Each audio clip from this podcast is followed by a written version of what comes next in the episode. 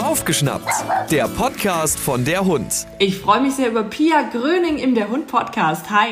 Na, hallo Froni, danke für die Einladung. Toll, dass du Zeit gefunden hast. Du hast ja wahnsinnig viel zu tun. Also du bist zum einen Leiterin der Pfotenakademie im Ruhrgebiet. Das ist ein ganz, ganz tolles Weiterbildungszentrum, auch eine Hundeschule. Da macht ihr ganz, ganz viele Seminare.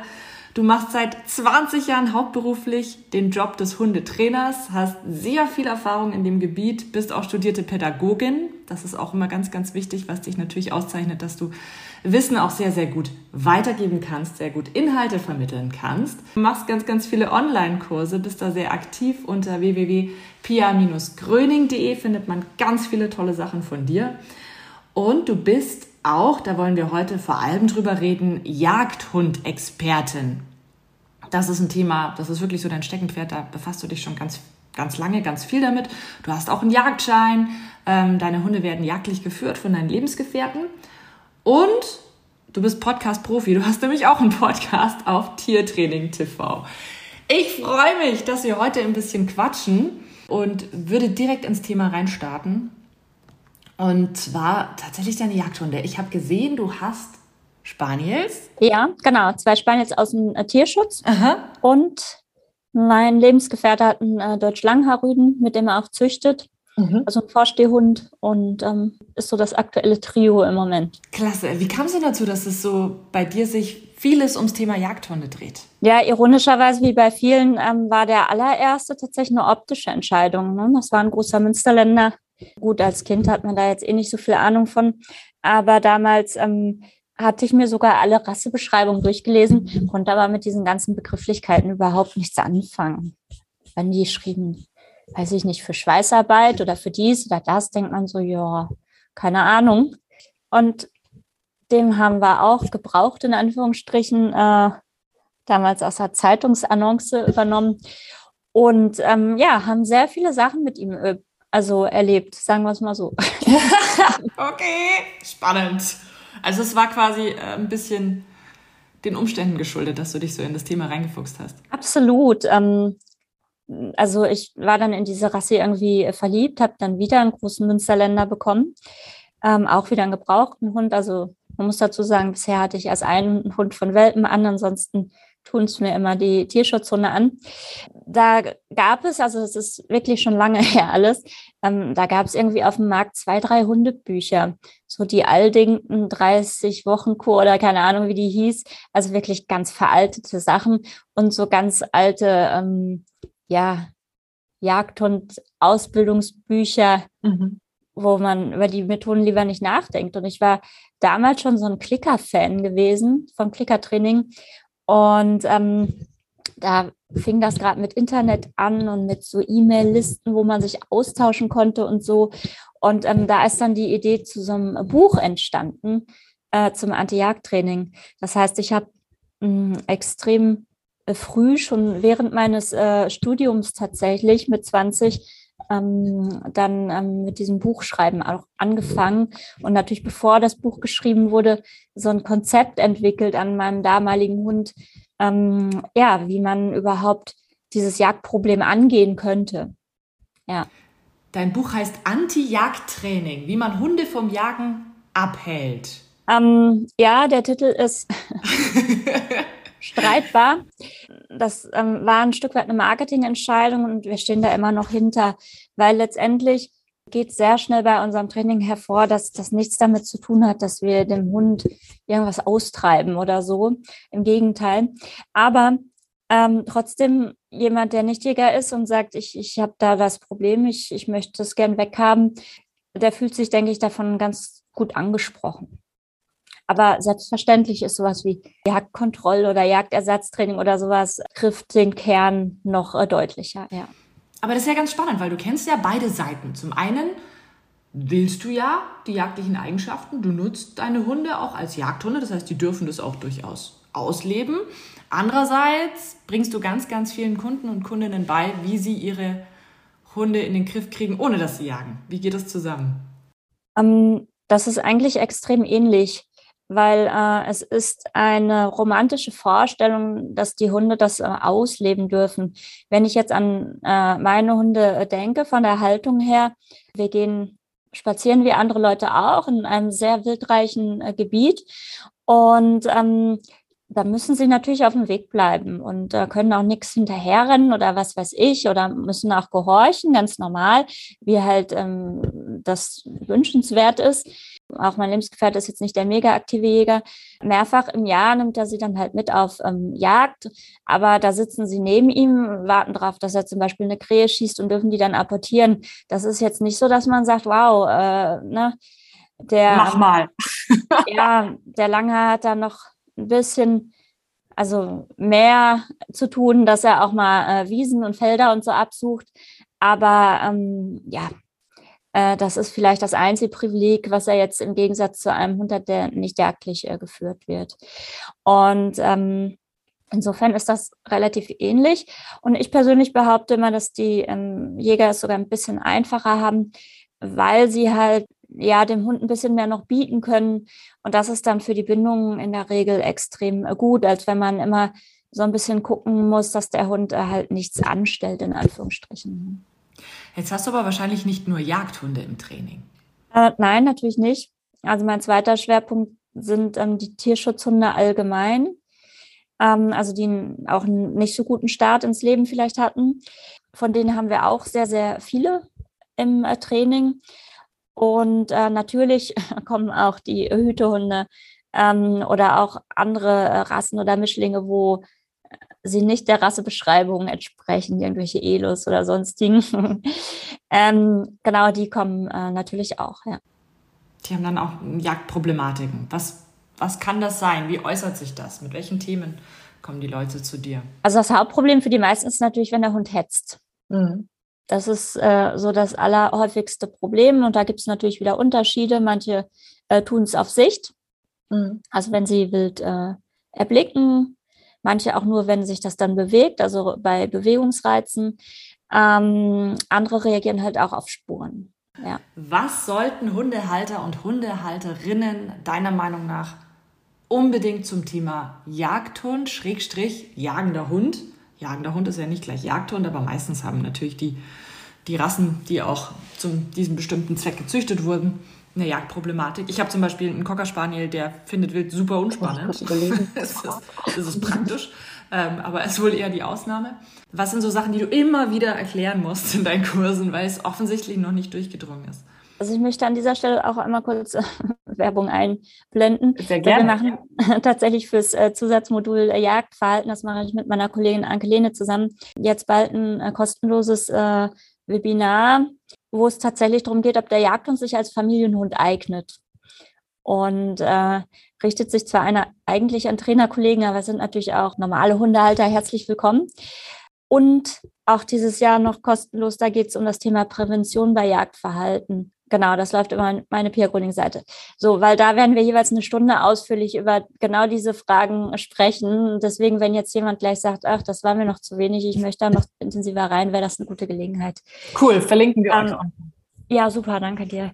Man muss zum einen bei Jagdverhalten immer überlegen, was ist äh, genetisch und was ist erlernt. Und alles, was genetisch ist, kann der Hund in dem Sinne ja nicht ablegen oder verlernen. Er kann ähm, lernen, sich selbst zu kontrollieren. Er kann lernen zu gehorchen. Und das ist bei vielen äh, Jagdhundrassen auch ein, ein, realistisches Ziel. Aber das kann man nicht äh, abknipsen. Also das heißt, wenn ich mir so einen Hund hole, dann ähm, ist das zum Beispiel so, wenn ich wildreich wohne, dass ich dann, selbst wenn er gut gehorcht, trotzdem eine gewisse Aufmerksamkeit ihm ähm, immer zugestehen muss, die ich jetzt vielleicht bei einem ähm, Hund, der kein jagdliches Interesse oder wenig mitbringt, ähm, einfach nicht, nicht brauchen würde, weil der Hund sich gar nicht interessieren würde für diese äh, Situation. Das kann je nachdem anstrengend sein. Und ich finde es immer extrem wichtig, sich einmal anzugucken, wie würde dieser Hund gehalten, wenn er beim Jäger wäre. Und ähm, da kann man extrem viel von ableiten, ähm, wenn man jetzt beispielsweise einen Podenco nimmt und sich das äh, in Spanien anschaut. Die fahren da mit dem äh, Auto in die, in die Walachei, sage ich mal, öffnen die Türen, dann strömen die Hunde aus. Und ähm, ja, nach Jagdende, die, die rechtzeitig zurück sind, fahren halt wieder mit zurück. Aber da geht es jetzt nicht darum, dass der Hund irgendwie in der Nähe des Jägers bleibt oder irgendwie auf Kommando apportiert oder äh, sich zurückrufen lässt oder so. So, und wenn ich jetzt so einen Hund adoptiere, dann ja, hat das Training gewisse Grenzen. Und manchmal erscheint es im Moment so, auch durch diese Vielfalt an Methoden, die gepriesen werden und dass man aus jedem Hund alles machen kann. Und ähm, das finde ich schade. Also ich finde es zum einen ähm, ethisch tatsächlich ähm, ja bedenklich, dass der Mensch das Gefühl hat, ähm, jedes Lebewesen so beeinflussen zu können, obwohl wir selbst ganz genau wissen, dass wir ähm, auch nicht, wenn jemand versuchen wird, uns in eine andere Form zu pressen, ähm, auch sehr ähm, nicht nur unglücklich dabei wären, sondern auch mm, ja schwache Leistung wahrscheinlich erbringen würden. Ja, also wenn du mich jetzt in einen Job setzen würdest, Finanzbuchhaltung, hm, ich würde da keine guten Ergebnisse erzielen, auch wenn ich mich echt bemühen würde. Und ähm, das sind halt Sachen, solche Dinge muss man halt wissen. Und ähm, vieles ist trainierbar, aber es ist nicht alles trainierbar. Ja? Und ein zweiter wichtiger Punkt, man unterscheidet zwischen ähm, Bildschärfe und ähm, Raubzeugschärfe und solchen Begriffen.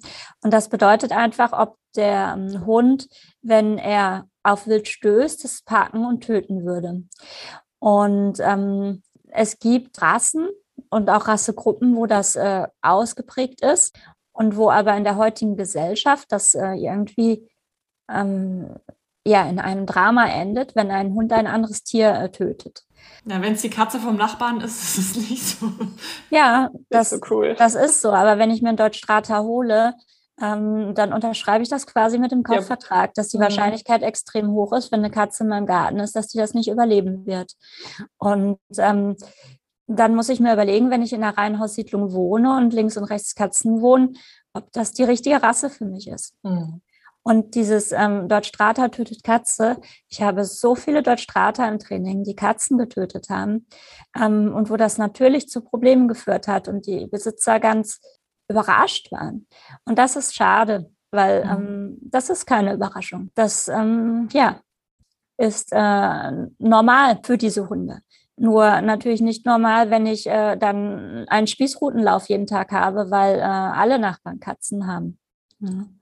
Und ähm, das soll auch nicht hartherzig klingen, weil selbstverständlich äh, hat der Katzenhalter seine Katze genauso lieb, wie wir unseren äh, Hund lieb haben. Und es ist ein Drama, zu Recht, wenn, wenn da was passiert.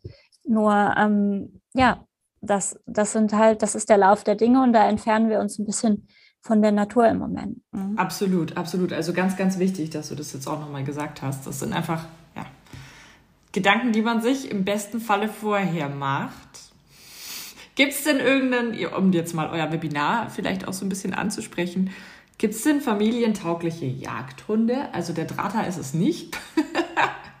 Jetzt kommt ja der Wischler immer mehr. Ja, und auch da gibt es interessante Trends, wenn wir den Wischler jetzt als Beispiel nehmen. Mhm. Also ich mhm. mache das, wie gesagt, ja schon recht äh, lang.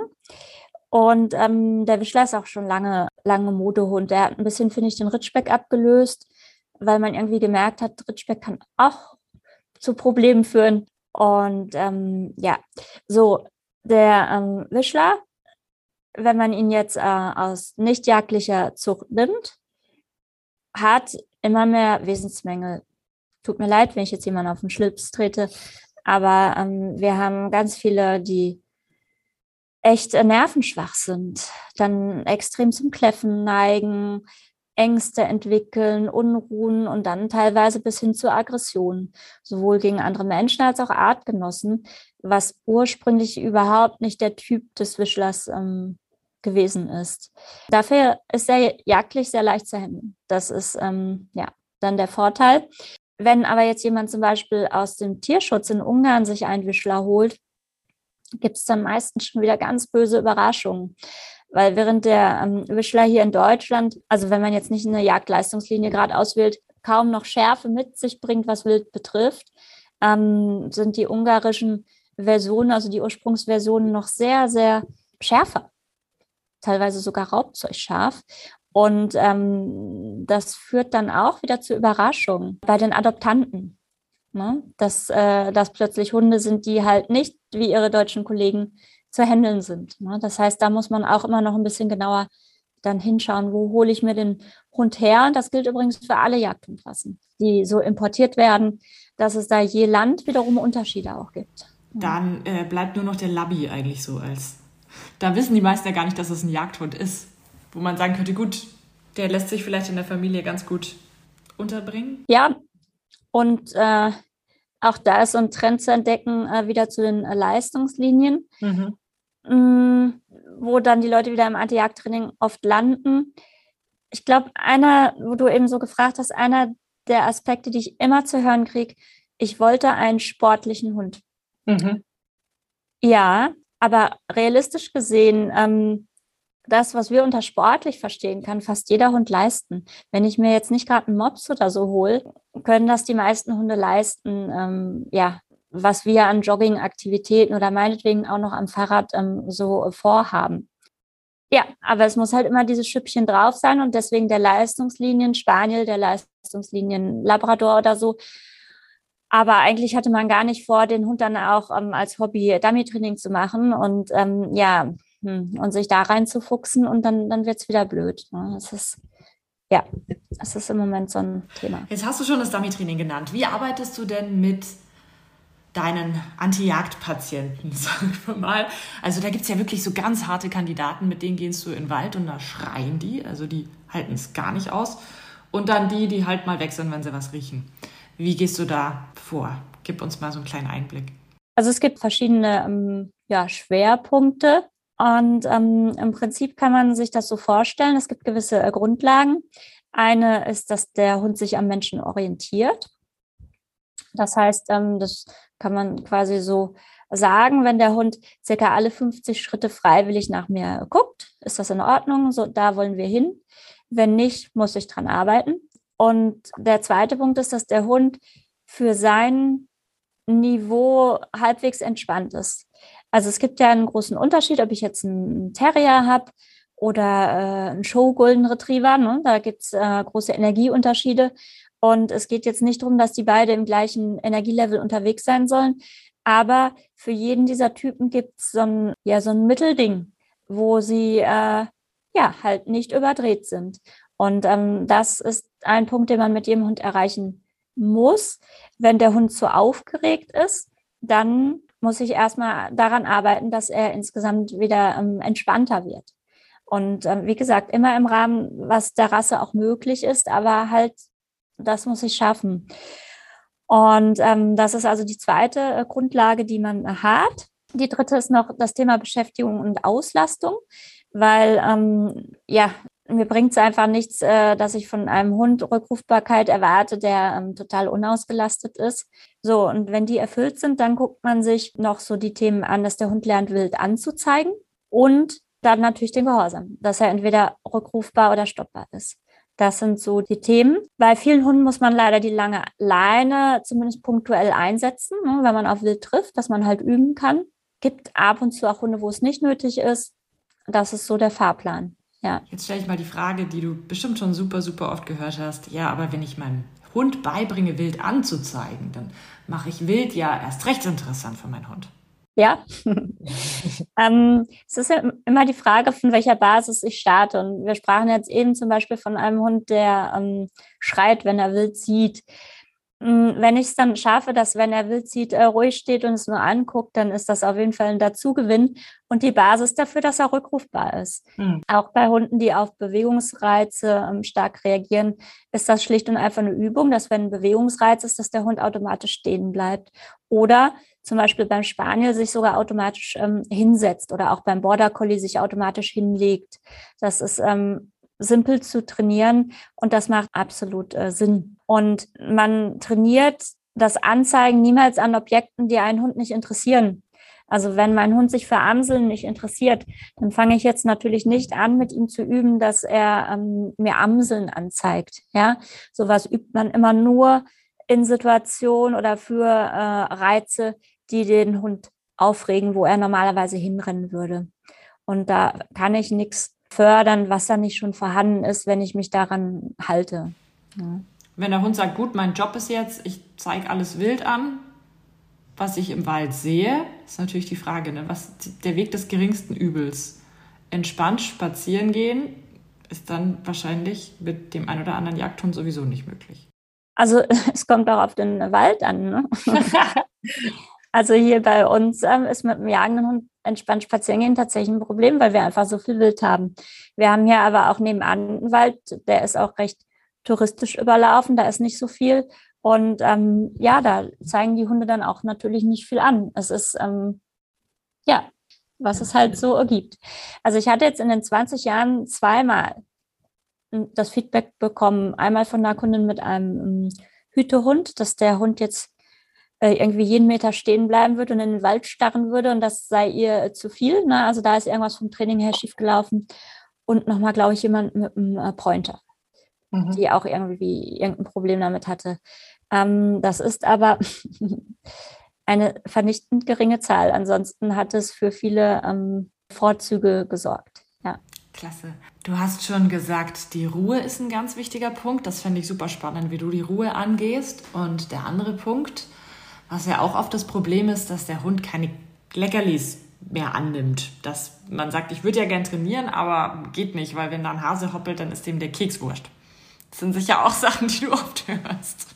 Das ist tatsächlich bei mir einer der Grundlagen schon. Ich gehe nur spazieren, wenn der Hund Futter annimmt. Und wenn das nicht äh, möglich ist, dann laufe ich auf und ab.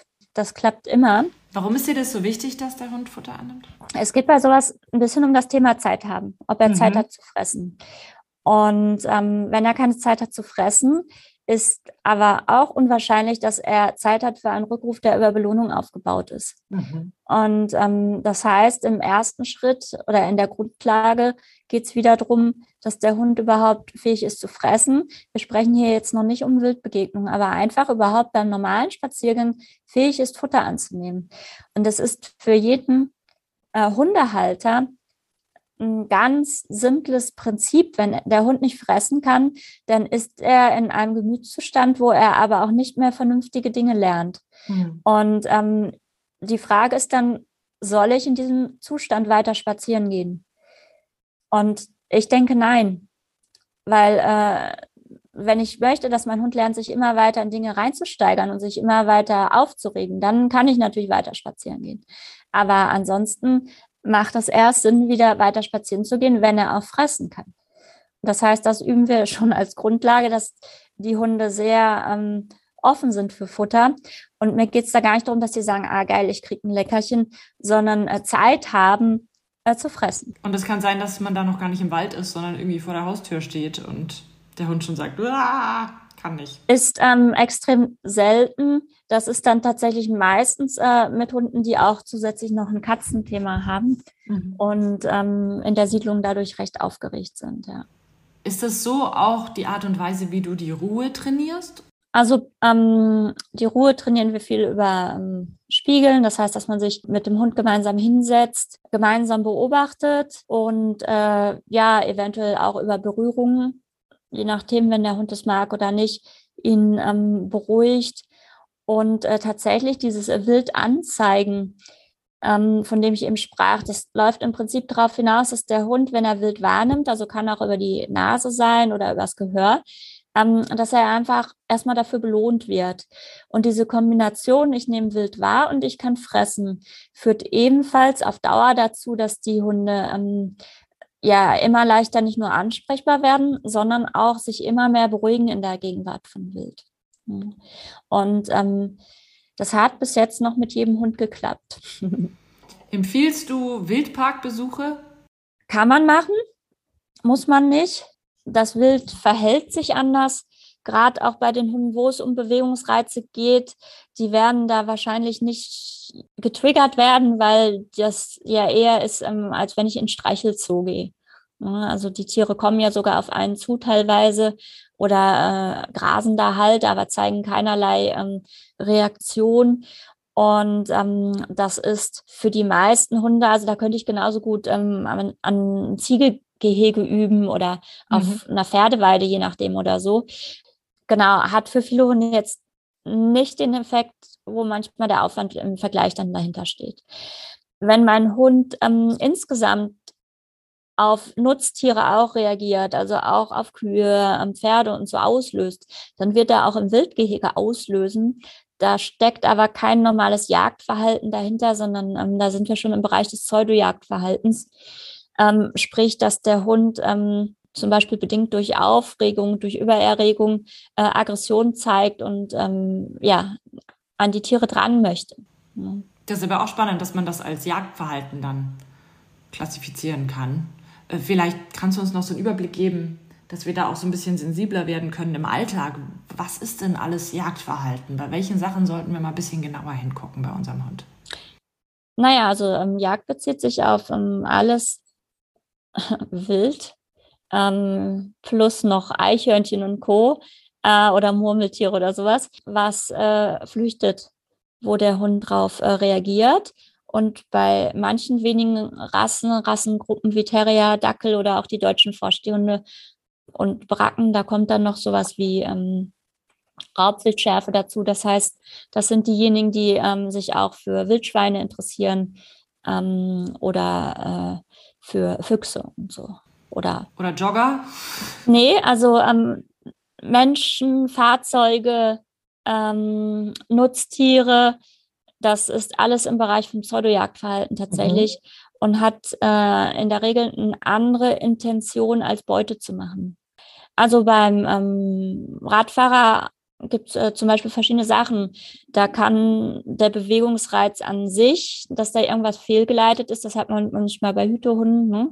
dass das ein, irgendwas schiefgegangen ist.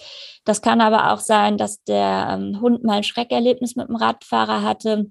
Das können Spiegeleffekte sein, zum Beispiel, dass ich mich erschrecke und daraufhin der Hund dann ähm, den Radfahrer angreift. Ähm, oder auch, wenn ich mich als Frau allein im Wald befinde und denke, hm, der sieht mir komisch aus, ähm, dass mein Hund dann zum Beispiel auslöst.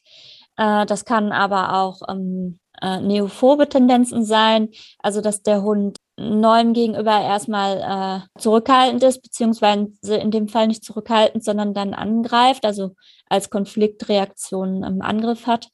Und das könnte dann zum Beispiel sein, dass er, wenn der neonfarbige Kleidung anhat oder diese fetten Reifen, ähm, oder irgendwie klappernde Taschen oder sowas hat oder einen Regenumhang und dass der Hund dann auslöst. Also nicht pauschal jeder Radfahrer, aber welche, die irgendwie besonders aussehen oder irgendwie hervorstechen.